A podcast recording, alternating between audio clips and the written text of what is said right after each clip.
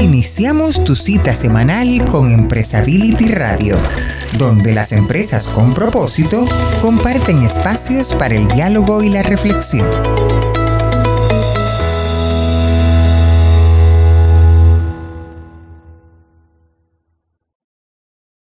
Pues muy buenos días, buenas tardes, depende de cuando tú escuches este podcast o a veces lo, lo cargan para descargarlo después. Tenemos nuestro podcast número de, digo, vigésimo séptimo de Empresability, así que estamos muy contentos ya casi para 30 eh, ediciones de este podcast que es semanal y que hoy tiene un tema muy interesante. Me da mucho gusto compartir en esta ocasión con Fernando Solari este espacio. Fernando, ¿cómo estás? Buenas tardes. Hola Jaime, ¿cómo estás vos? Qué gusto estar en el podcast de Empresability y un gusto compartirlo con tanta gente de distintos sitios, ¿no? Me parece que hoy vamos a tener la suerte de contar con un invitado que, tiene mucha experiencia en reporting. Sabemos que siempre es una pieza fundamental en todas las estrategias de comunicación, el reportar. El reporte tiene cualidades y tiene puntos de interés y vamos a hablar con uno de los, de los creadores casi de la mecánica Así que yo estoy encantado, calculo que vos también, Jaime. Claro, además tiene en su currículum muchos temas interesantes. Él fue un directivo, eh, de, llegó muy alto en esta firma tan famosa, tan prestigiada como es PricewaterhouseCoopers. Así que bueno, tiene toda la experiencia, hace libros, ha tenido vida académica y vas a ver... Eh, bueno, tú ya, ya lo conoces y Eduardo Shaw también. Eduardo está por aquí para ayudarnos a presentarlo pero todos estamos muy contentos de tener a Luis Pereira con nosotros en este podcast. al final espero que comparta algo sobre eh, la contabilidad, quién inició la contabilidad. Tiene además unas anécdotas bárbaras, mucho humor. Vamos a tener un muy buen podcast, así que si te parece bien, Fernando, le pedimos a, a Eduardo que lo presente. Por favor, y a prestar atención en todo lo que nos exponga. Magnífico, Eduardo. Entonces te dejamos a ti el micrófono, Eduardo. Empresability Radio.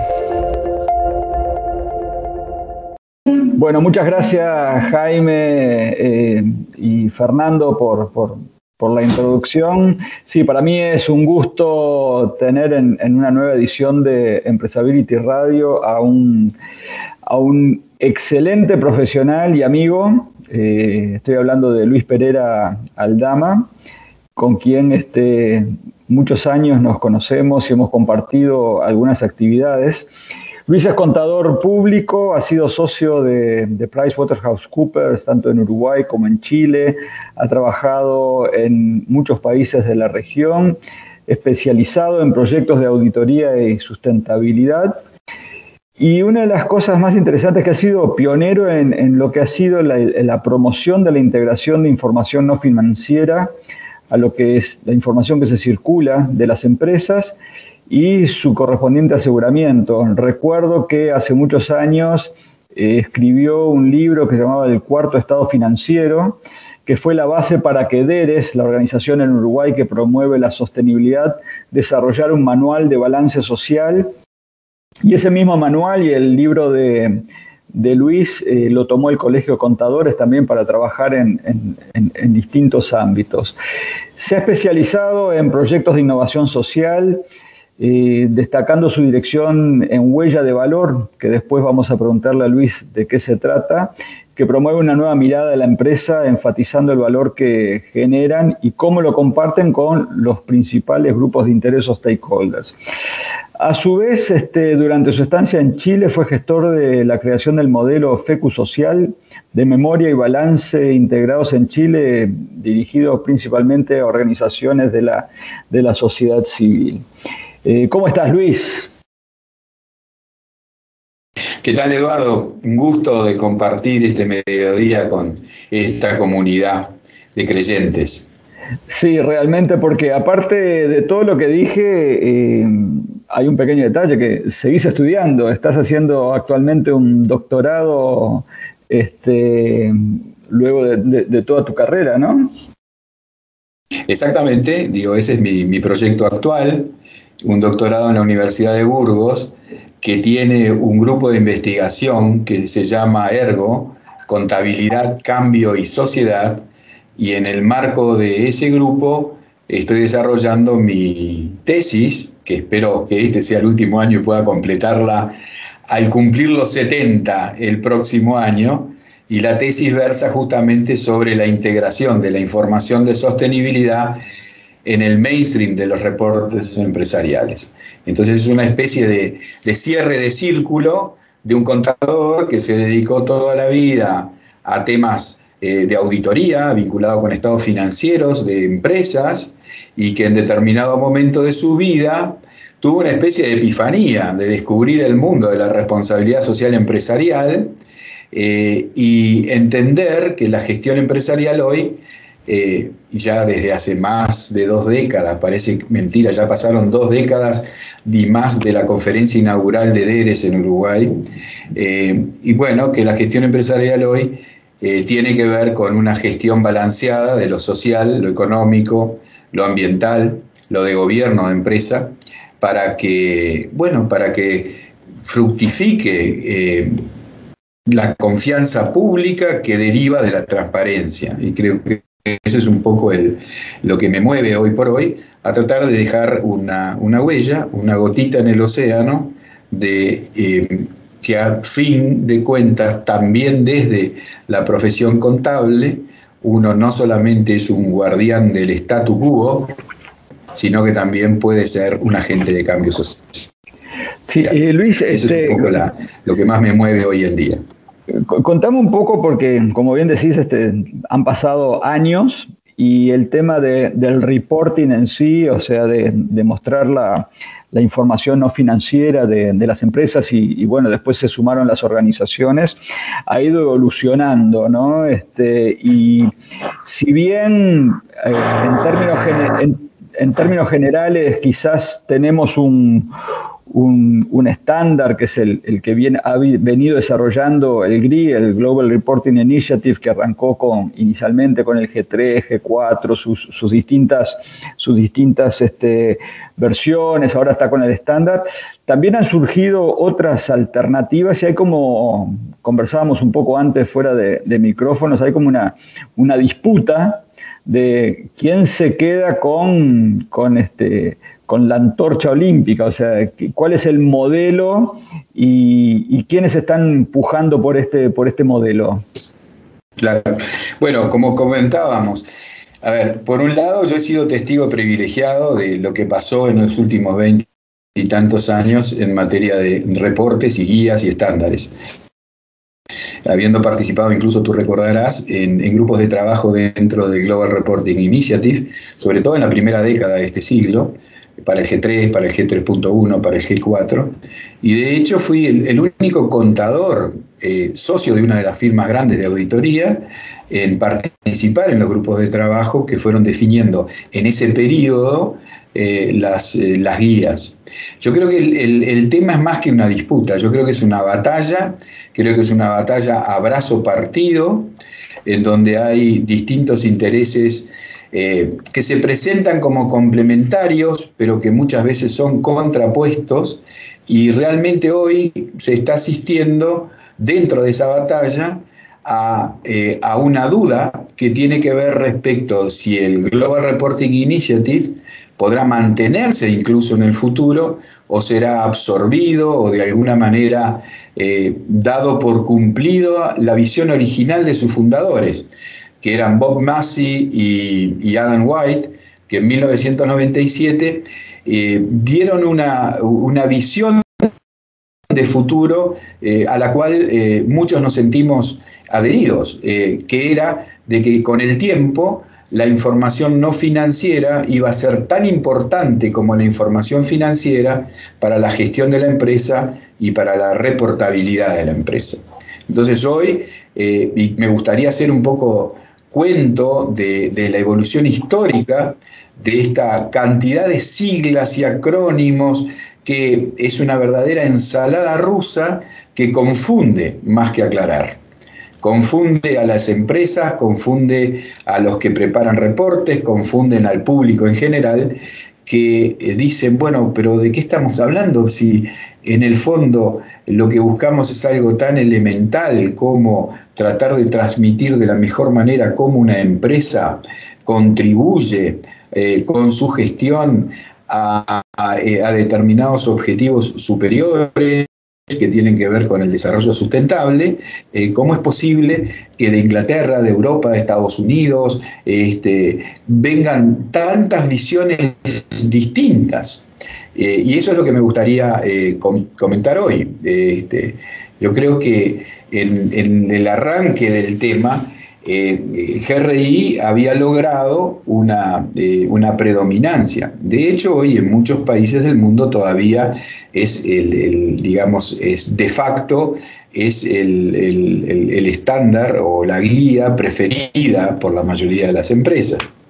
Pero en el tiempo, tengamos que, tenemos que tener claro que GRI eh, se basa en determinados principios que GRI eh, tiene una visión de, información para el público en general y en particular para los grupos de interés, y que GRI siempre postuló que la información vinculada con lo social ambiental de las empresas, eh, esta información eh, tenía que ser pasada por el tamiz de las necesidades de información que tienen los grupos de interés. Esto es, no se trataba de hacer un reporte solamente al gusto de la empresa, sino que ésta debía consultar a sus grupos de interés a los efectos de decir, bueno, ¿qué es lo que tú quieres escuchar de nosotros? Eso no significaba tampoco abdicar de, eh, de, la, de, la, empresa en términos de decir yo cuento mi historia, sino esa historia que yo cuento tiene que atender a las necesidades de información también de los grupos de interés. No la puedo hacer desde una torre de cristal atribuyéndome de manera casi que vanidosa, yo soy el que, el que puedo definir qué es lo que se transmite al público. Entonces, estaba basado y siempre ha estado basado en ese principio, el principio de consulta a los grupos de interés tamizado además por otro aspecto que es importante, que es lo que se llamó la materialidad, esto es la importancia relativa de las cosas. Es decir, no se trata de reportar todo lo que uno podría reportar sobre la gestión empresarial, sino particularmente aquello que es relevante y que mueve el amperímetro, digamos, respecto de eh, la consideración de esos grupos de interés en relación con, eh, con la empresa. La, GRI avanzó un pasito más y dijo, bueno, no basta con estos principios, pero entendamos, siempre los principios estuvieron primero, sino que dijeron, bueno, eh, facilitemos de alguna manera esos procesos de reporte y entonces definamos indicadores. Entonces ahí fue que se armaron grupos de trabajo muy abiertos en donde los constituyentes eran desde sindicatos, académicos, algunos profesionales, organizaciones de la sociedad civil, organismos multilaterales, para tratar de entre todos y de esa manera muy abierta ir definiendo indicadores. Eh, eh, y se definieron los indicadores, pero GRI siempre dijo, estoy hablando todavía de la primera década de este siglo, siempre dijo, eh, esto es a título indicativo, esto es eh, una manera de ayudarte a facilitar un proceso de reporte. Porque si tú mides tu gestión ambiental o social de otra manera, si tú la fórmula que utilizas, digamos, para un indicador de ausentismo o un indicador de accidentabilidad o un indicador hasta de, alguna variable de gestión de residuos, por ejemplo, si tú tienes tu propio indicador, que es el que usas para la gestión empresarial. Bueno, tampoco se trata de que lo borres y tomes el nuestro como el único posible. Entonces siempre dejó abierto el GRI la posibilidad de que las empresas reportaran a, condición de que digan, mire, yo calculo el indicador de esta manera y lo hago consistentemente de año en año. Entonces eso le da una gran flexibilidad al sistema porque eh, en la medida que yo cumpliera con los principios, en la medida que eligiera aquellos indicadores de gestión en relación con la sostenibilidad. Después podemos hablar de la dicotomía entre responsabilidad social empresarial y sostenibilidad, pero lo vamos a dejar para más adelante, si te parece.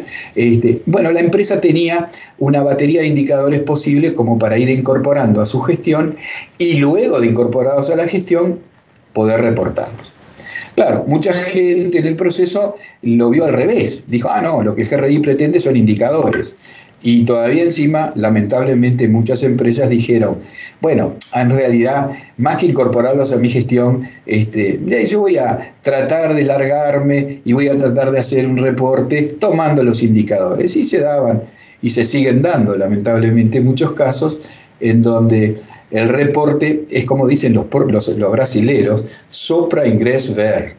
¿eh? Es para el show de mostrarle a terceros de que yo estoy tratando de eh, cumplir con temas de responsabilidad social o de sostenibilidad, pero sin necesariamente que los incorpore a mi gestión. Bueno, eso fue la primera década de este siglo. Pero después, en ese contexto, hay que situar a unos actores relevantes. ¿Dónde estaban los contadores? Ausentes de la discusión.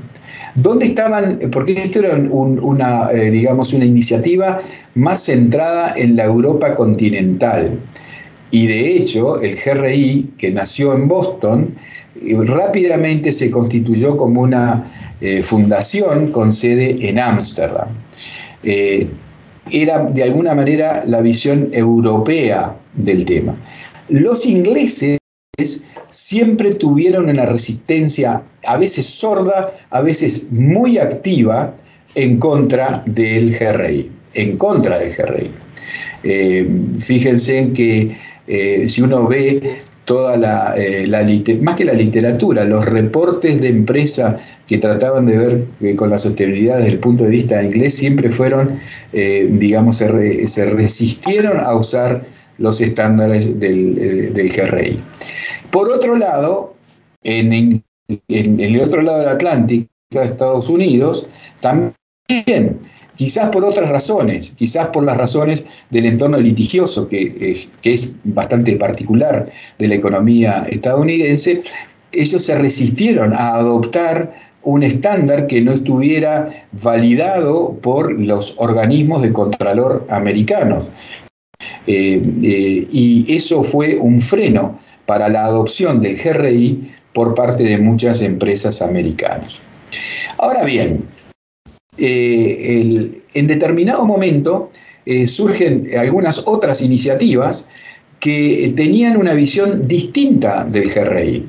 estas visiones tienen que ver con privilegiar la mirada de los proveedores de capital financiero de las empresas.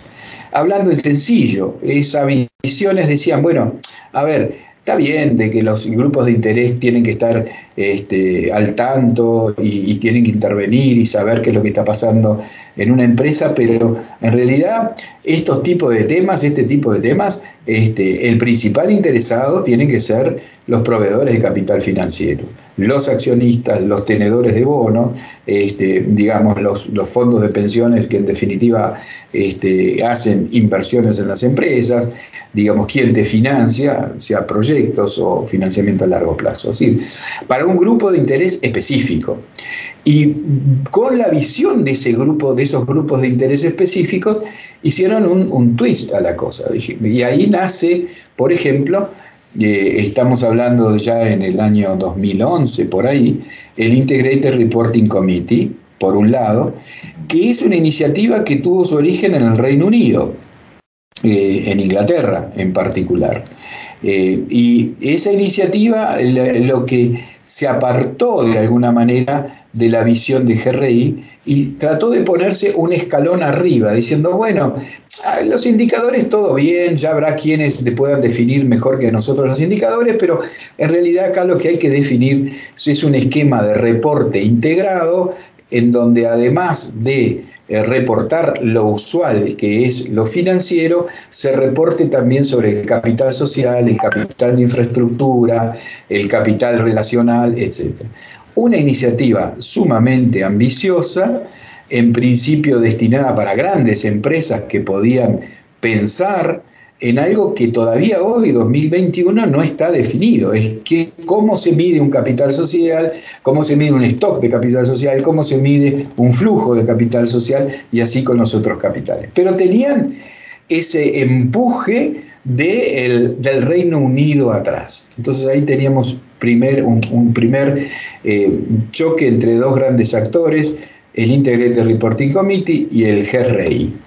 Eh, apareció en el intertanto otra organización sin fines de lucro del otro lado del Atlántico, lo que es el Sustainability Accounting Standards Board, el SASB, con una visión totalmente distinta, o mejor dicho, distinta de las, de las dos anteriores, eh, en algunos momentos se, eh, se superponían, y la visión del SASB es, bueno, en realidad no hay que andar con tanta consulta caso a caso por parte de cada empresa respecto de lo que sus grupos de interés quieren saber, sino, y esa es una visión muy práctica, muy pragmática, muy americana, eh, a ver, eh, juntemos a gente que sabe del tema y de las industrias eh, y tratemos de que ellos nos definan cuáles son los aspectos e indicadores cruciales para la sostenibilidad de la empresa.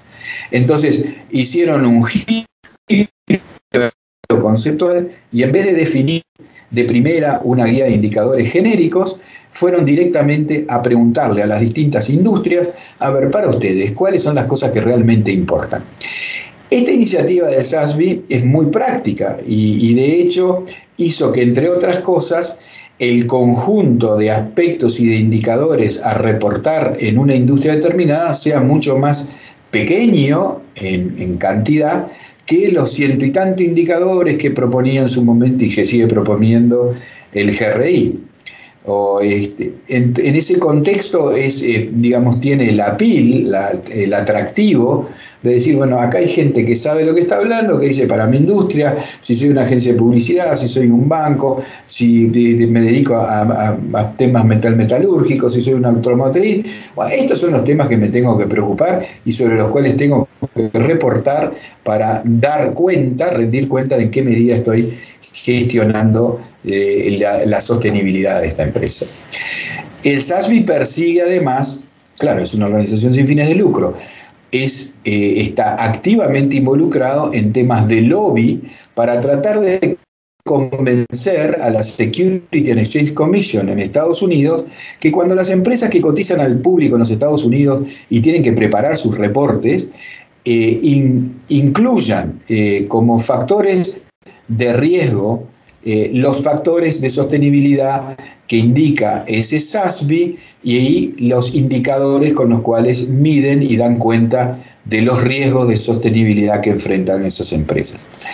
Eh, ese ha sido un proceso de una cantidad de años, es decir, todavía hoy la SEC no ha dado una versión eh, de decir, bueno, miren, vamos a tomar lo del SASB como la fuente de referencia. Su objetivo, el del SASB, es ser eso, ser de alguna manera la voz autorizada para tratar de eh, subirse al, flow, digamos, de los reportes de circulación pública de las grandes empresas americanas. Ahora, Luis, te, te, corto ahí porque hiciste un, paneo bastante, bastante completo de eh, la evolución de las distintas alternativas y lo que yo al menos como, como oyente y seguramente la gente que esté escuchando eh, se estará preguntando, bueno, entonces, este, reportar o no reportar, reportar de acuerdo a, quiénes son mis grupos de interés y si pensamos en empresas que no son de tan gran porte, eh, deberían empezar a, o a, utilizar un modelo o al menos pensar, bueno, eh, busco algo que responda a, mi realidad, mi región, porque obviamente Latinoamérica es muy distinto a, lo que es Europa y que es Estados Unidos, ¿no? Entonces, este, ¿hasta, dónde, ¿hasta dónde decimos, bueno, tomamos un modelo o dejamos librado a, que las empresas hagan su propio estudio de materialidad y, reporten de acuerdo a, su realidad propia, ¿no? Este... Correcto. Esa, bueno, esa es parte de la batalla. La hay, hay, unos autores que hablan de, eh, de lo global, es decir, de cosas globales de adaptación local. Esto es, por un lado, hay toda una serie de iniciativas que están tratando de establecer estándares globales, pero por otro lado hay realidades de contexto que pueden ser muy distintas, como bien decías tú, de la realidad de las grandes empresas que cotizan en bolsa y en determinadas bolsas. Entonces, ¿en qué medida tiene que haber margen y flexibilidad para adaptarse a realidades culturales distintas? Si pensamos en, nuestra, en nuestro continente latinoamericano en particular, eh, eh, esta batalla de la que estamos hablando eh, tiene que ver también con percibir cuáles son las tendencias, hacia dónde se va. Yo digo, ese panorama que te, planteaba al principio, me gustaría bajarlo a la tierra, a, la realidad latinoamericana, pero antes creo que es importante agregar un par de cosas que sucedieron en el último año y medio, que de alguna manera también está dando pistas de por dónde puede estar yendo el movimiento a nivel mundial, como para ver de qué manera acomodamos el cuerpo de manera latinoamericana. ¿sí? Eh, aquí lo que hubo en, el último año y medio fueron, eh, aparecieron, primero, el SASB y el Integrated Reporting Committee se fusionan a partir de este año en lo que llaman el Value Reporting Foundation. Entonces tenés a los dos grandes actores que siempre dijeron de que todo esto tenía que ser pensado para rendir cuenta desde la óptica de los proveedores de capital financiero, que ahora están juntos. Y no solamente están juntos, sino que además han impulsado eh, eh, muy activamente la aparición de, algunos contadores en el tema. Concretamente, eh, en, el mundo de la contabilidad de las grandes empresas, rige lo que se llama IFRS, el International Financial Reporting Standard, que están establecidos por una fundación que es el IASBI. Entonces, ahora esa fundación que siempre estuvo eh, metida, digamos, en los temas estrictamente financiero-contable de las empresas, dice, bueno, en la medida que nosotros sabemos cómo definir normas, ¿quién mejor que nosotros ahora para definir cuáles son las normas vinculadas con, este, con los temas de sostenibilidad. Entonces, eh, mientras que hay una fusión de actores que siempre pensaron en los proveedores de capital financiero, que por otro lado hay, están impulsando la idea de que quienes definan los estándares ahora sean los mismos grupos de profesionales contables que han definido las normas financieras, Ahí es donde yo te decía dónde puede quedar el GRI. Eh, el, GRI a su vez eh, entró en esa batalla y en vez de seguir siendo lo que un, conjunto de guías eh, amplias, flexibles, se convirtió, se autodefinió como un estándar. Entonces, el propio GRI eh, de alguna manera quiso entrar en esa batalla. Porque uno podría decir, si el GRI hubiera seguido con la idea de convertirse en una guía, bueno, otros contextos y realidades culturales tenían en ellos, seguían teniendo en ellos, bueno, el, cuerpo de referencia, eh, digamos, eh, que uno podría seguir con la debida flexibilidad. Pero cuando se convierte en un estándar, y vamos a ponerlo con un ejemplo, si tú tienes una manera de calcular la tasa de accidentabilidad que está dada por la realidad legal de un país o la costumbre de un país, y esa costumbre o esa ley es distinta de lo que el GRI ahora dice es el estándar, es decir, la manera de calcular una tasa de accidentabilidad, bueno, si tú aplicas la norma de tu país, no estarías cumpliendo con el estándar GRI. Se embretaron, a mi juicio, innecesariamente, porque eso hace también que las empresas digan, bueno, entonces, si tengo que cumplir con un estándar, ¿será este el estándar? Cuando por otro lado empieza a haber toda una corriente de actores muy poderosos que están poniendo muchos recursos para definir nuevas normas. Ahí, ahí te, disculpa, eh, Luis, te, corto un segundo porque queda claro La, complejidad de todo y, este, y además quería también que nos está acompañando Jaime Santibáñez darle, darle entrada. Eh, y simplemente un comentario, a ver tú, eh, porque lo que yo estoy viendo también con esa complejidad de, reportes y propuestas y, que también para todo eso una, empresa pequeña o mediana necesita de alguna manera recursos, eh, no solo económicos, sino las capacidades para poder hacer un reporte. hoy estamos viendo, al menos en, en muchos lados, que con los ya muy conocidos, los ODS, que las empresas en algunos casos están tomando simplemente, o no simplemente, porque también es un tema complejo, no por menospreciar los ODS, porque son realmente ambiciosos, eh, están reportando, bueno, lo único que se están haciendo es cómo estoy contribuyendo yo a alcanzar estos ODS y no tomo un estándar, no tomo nada, sino simplemente, bueno, el ODS este de reducir la pobreza o mejorar la educación o capacitar a la gente, son las acciones que estoy haciendo y está simplemente informando o reportando eso, apartándose de todos los estándares o normas, porque es su realidad. Este, No sé si, si, si en esto, Jaime, tú querés este, comentar algo de, de lo que estábamos hablando y lo que estaba planteando Luis. Sí, bueno, básicamente a mí me gustaría mucho, Luis, si pudieras eh, hablar un poquito en la actualidad, ¿no? resumir un poco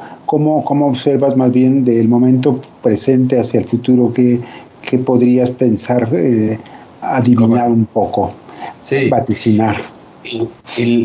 yo creo que en el, en el, a ver, yo creo que todavía se está en una etapa fermental, si uno lo ve esto como un proceso histórico, ¿sí? Eh, los próximos 10 años van a decirnos hacia dónde va a rumbear el mundo. Pero en esa línea, y también vinculado con lo que decía este, Eduardo, eh, los ODS por un lado, eh, le siguen agregando complejidad al tema cuando hablan de 17 grandes objetivos, cuando hablan de 140 y tantos indicadores.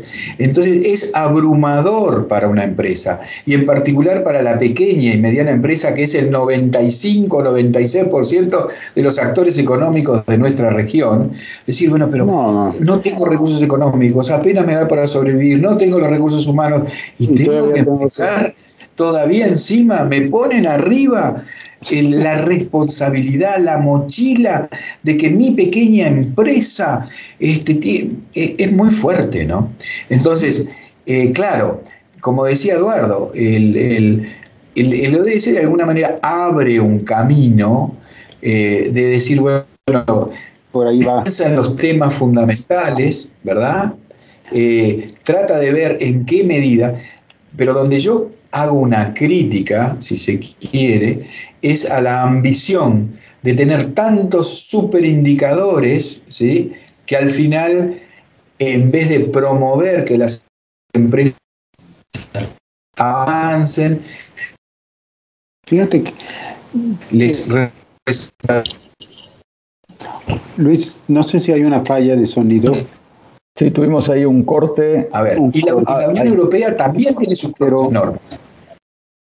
Aprovechando este, este corte de sonido, te quería hacer una pregunta que me parece sumamente interesante. O sea, esto es como el punto de la, al punto de la indigestión, ¿verdad? Como dices tú, una pequeña y mediana empresa, carambas, tiene tantas prioridades, tantos problemas del ayer inclusive, y de repente se enfrenta con que eh, un mundo nuevo y enorme, pero como dicen, un paso a la vez. Así concretamente tú, por tu experiencia, ¿qué le recomendarías a la pequeña y mediana empresa justamente para entrar a este mundo sin congestionarse, sin así dos, tres pasos concretos? ¿Qué, ¿Qué recomendarías, Luis? Bueno, yo, a ver, esa ha sido, digamos, mi, mi, lo que me ha movido en todos estos años y me sigue moviendo. Mi visión ha sido, ha sido siempre y sigue siendo hoy la de definir las cosas en sencillo para poder irse escalando en función de las posibilidades. ¿Por dónde fue el mundo? Fue al revés. Definamos los grandes conceptos y después veamos que los chicos se arreglen como puedan. Entonces, yo sigo promoviendo esa idea de que eh, de plantear un estado de valor agregado como información principal de las empresas en general y agregarle como notas algunos indicadores relevantes según la elección de cada empresa. sean estos gris, sean estos SASP, sean estos de donde sea. Es como que hay una biblioteca que cada vez se agranda más de indicadores y yo no tengo por qué atarme con ningún indicador. Yo como empresa, bueno, mire, modestamente, estos son mis números. Lo que yo cuestiono es también los números financieros, la forma en cómo seguimos midiendo utilidades. E, ese es el, a ver, ese es el centro de mi tesis doctoral. el centro de mi tesis doctoral es que lo que hay que cambiar también y que todas estas iniciativas no lo tocaron, es la forma como estamos midiendo las utilidades de las empresas, cómo estamos midiendo los resultados acumulados de las empresas. Porque de una vez por todas, esa manera de medir financieramente construye una realidad. ¿Sí? Y la realidad que uno quiere construir es la realidad de cuál es el valor, cuál es el... Hay, hay ruidos acá también. el vivir en un departamento tiene esto.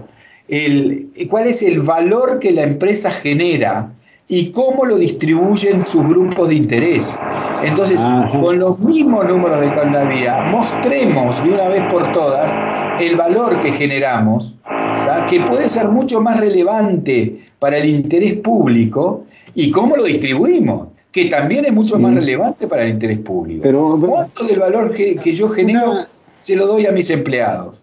¿Cuánto del valor que genero lo pongo comunidad y medio ambiente? ¿Sabes que no, nos ha hecho mucho daño, Luis, que desgraciadamente, y coincidirás seguramente con nosotros, la idea de que el objetivo de las empresas es generación de utilidades no termina de ser casi la única idea este, gloriosa que tienen las empresas. Y ese ha sido un problema grave porque no es ese el objetivo. Una vez leí a alguien que decía, quien piensa que el objetivo del empresario es generar utilidades, es que no tiene amores ni pasiones en la vida. Y es, cual, tal cual. Yo, mira, cuántos empresarios uno se ha encontrado y se sigue encontrando dice, no, no, yo persigo un sueño, yo persigo un sentido de realización a través del trabajo. Y yo creo que la mayoría de los empresarios piensan eso. Y es como, yo no puedo menos que coincidir 100% contigo, Jaime. Eh, ¿Por qué tenemos que pensar que la manera de medir financieramente la empresa va por, por la última línea? Porque además no es cierto porque la mayoría de las empresas no distribuyen el 100% de esas supuestas utilidades que hacemos realidad a través de mecanismos contables. Entonces, ahí ha estado la, perversidad de seguir pensando de que existe una única manera de medir financieramente los resultados de una empresa. Y ese es el cambio profundo que hay que hacer. Respecto de los indicadores sociales, no, no, eso es, a ver, es muy importante, pero eso es, eso es complementario. Y lo que tenemos que cambiar es el paradigma de la medición del resultado de la empresa. Fíjate, Eduardo, ¿estás escuchando esto, Eduardo? Sí, no, no, no, es, este, es, es, justamente lo que eh, como hemos hablado con Luis en, alguna, en alguna oportunidad, este, los que salimos a catequizar o a, tratar de, convencer a, este, a, un gran número de, empresas y personas sobre todos estos temas. Y bueno, y como decía bien Luis, es algo que está creciendo y evolucionando. Y, bueno, la famosa frase de Friedman, el negocio de los negocios es simplemente negocios este, y las empresas no, tienen que ocuparse de nada más, da para, da para conversar mucho y se nos está yendo el tiempo.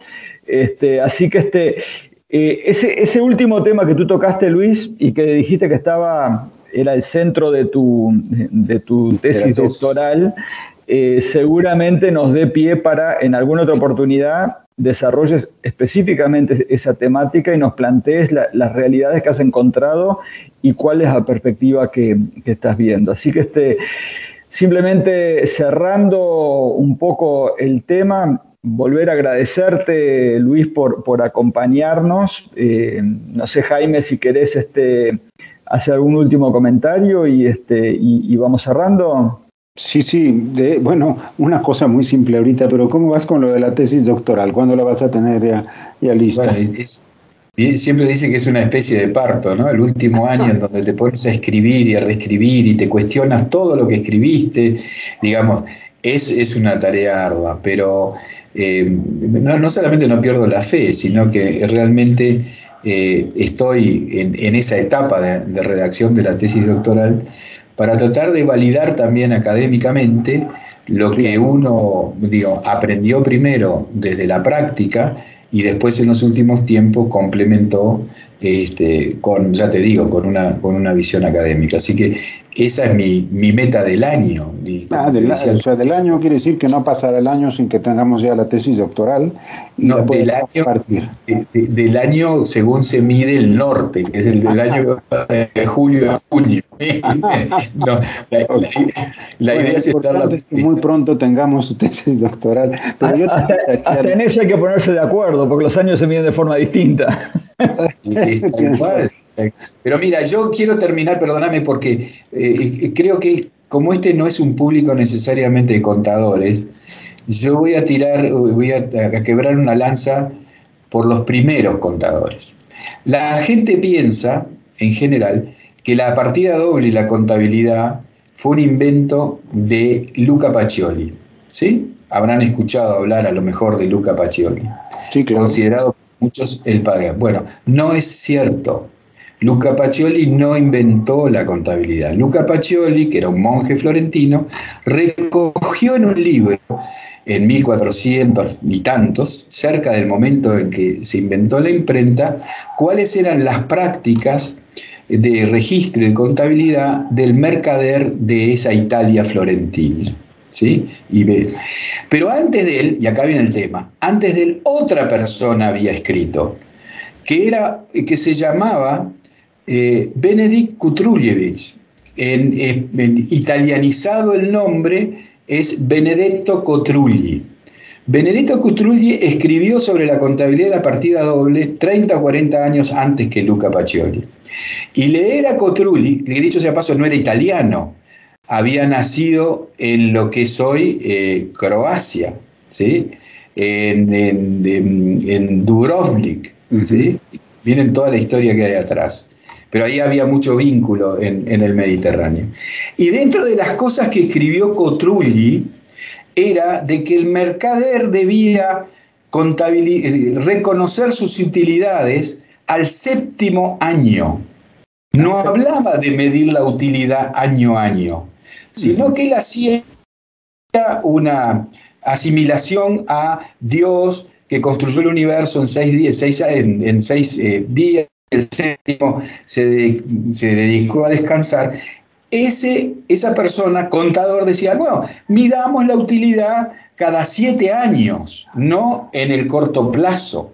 Y además dijo, y en el séptimo año realicemos todo, porque si no lo que hay está anotado en el papel, pero en realidad es puro humo. ¿Sí? Ah, caray. Bueno.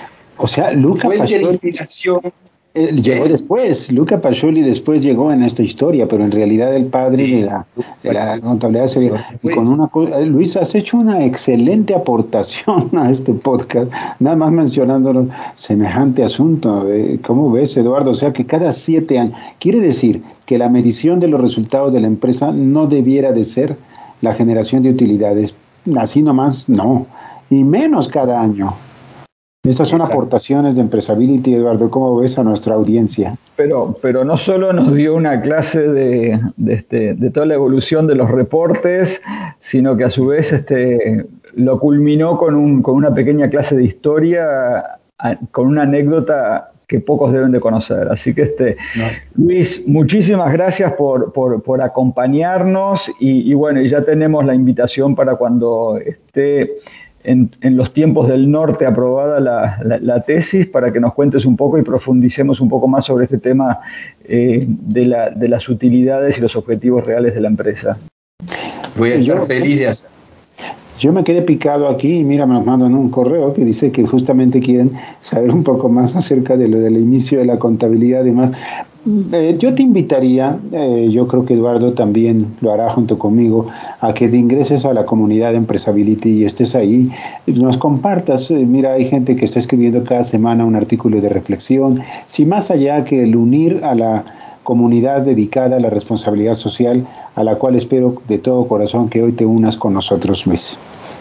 Bueno, muchas gracias. También tenemos en el, en el chat, ha llegado nuestro socio fundador, nuestro director general, Felipe Cajiga. No sé si nos esté escuchando, pero sería muy bueno este, saludarlo aquí con todos. Hemos estado los últimos programas con, con su ausencia por algunos problemas de salud, pero nos da mucho gusto tenerlo por aquí. Felipe, si estás por ahí, me encantaría que nos dieras un mensajito de, de cierre a tan magnífico podcast que grabamos con Luis Pereira. No, muchísimas gracias. La verdad es que no quería intervenir para no este, romper ahí el, la, dinámica del, de la conversación. Eh, mucho gusto, Luis. Eh, eh, todo, un, todo un gusto el, el, escucharte. Y este, no, totalmente de acuerdo. Esta, esta último tramo donde nos, donde nos hablas de, de, este verdadero origen de, de, las teorías de la contabilidad es muy interesante, siempre, siempre aporta muchísimo y nos cambia la, la visión completamente. Pero en relación a tu, a tu conversación, este, yo me quedo también con, eh, con, esta, con este mensaje, ¿no? De que de repente eh, creemos que para que las cosas eh, las tomemos como, como serias o como profundas, como importantes, tenemos que complicarlas. ¿no?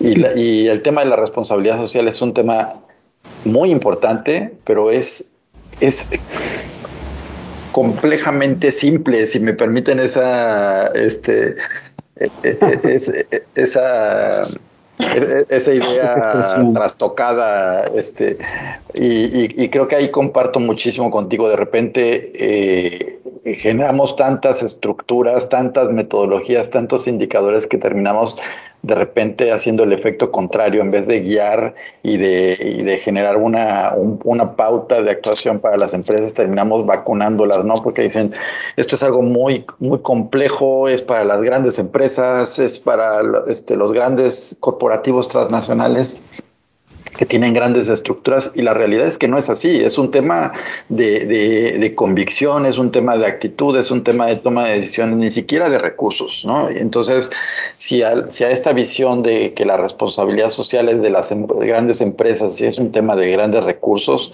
además le agregamos el, el el aspecto de que es muy complejo en cuanto a sus indicadores y en cuanto a entender cuál es el modelo que más me conviene a mi empresa, a, mi empresa utilizar, pues este, terminamos todavía eh, haciendo el efecto contrario, ¿no? Decía Eduardo, este, nosotros que estamos eh, tratando de, divulgar el mensaje para que más empresas lo adopten y llegamos con este tipo de discursos, pues este, lo único que logramos es un efecto eh, muy, muy contrario, ¿no? Entonces creo que es una parte muy importante de tu reflexión, Luis. Muchas gracias. No, pues muy bien. Eduardo, ¿cómo ves? Hemos tenido un podcast redondo con la participación magistral de Luis Pereira, pero también se ha añadido nuestro director con un comentario. Tenemos a Harry Camino también que está con nosotros escuchándote. Luis, has llamado mucho la atención. ¿eh? Quiero decirte que en este podcast está entrando mucha gente y están comentando y viendo. ¿Cómo ves, Eduardo? Magnífica invitación la que has hecho esta mañana. No, la verdad que no. Este, tenía grandes expectativas y Luis las superó, como siempre. Este, así que te agradezco y bueno, superando algunos temas técnicos que, esta nueva normalidad nos ha llevado, este, ruidos, silencios, pero eh, la verdad que gracias al esfuerzo de todo creo que salió una edición de, podcast eh, impresionante, la verdad que sí. Yo creo que Luis da para más, si te podemos abusar un poquito de ti y creo que en otros podcasts nos encantaría volverte a tener, Luis. Muchas gracias como te decía, feliz de poder acompañarlos y de poder tener tribuna para expresar también particularmente los temas de tesis doctoral y tratar de mostrar de que, como decía al principio, los contadores somos, podemos ser agentes de cambio social, a condición de que pensemos en el bien común, en el interés común. Y creo que eso es, eh, ese es el camino, no pensar en la satisfacción de, una, de un interés individual, sino en pensar en el interés común. Y buscar la simplificación de las cosas. Aquí hay dos frases que a uno lo guían. Hay una de Picasso, creo que es de Picasso, que es que él decía de que aprender a dibujar le llevó 20 años, aprender a pintar como un niño le llevó toda la vida. ¿sí? Se trata de, eso es lo que nos está pasando, creo. Estamos aprendiendo a simplificar. Y esa es la otra frase la cual a mí me ha servido siempre de gran inspiración, que es de un santo contemporáneo, que es San Alberto Hurtado, un chileno, que habla sobre la misión del universitario. Y él dice que la misión del universitario es convertir los grandes ideales del hombre común, del, hombre de la calle, en cosas prácticas, sencillas, aplicables. Y que eso él lo ve como el mayor acto de caridad, porque es una caridad pública, una caridad social. Y termina diciendo, invitando a no perder nunca la posibilidad de convertir al universitario no solamente en un intelectual, sino en un constructor de un mejor mundo. Y con eso termino agradeciéndole la, oportunidad de haber estado con ustedes esta mañana. Muchas, muchas gracias. Muchas gracias, Luis. Muchas gracias.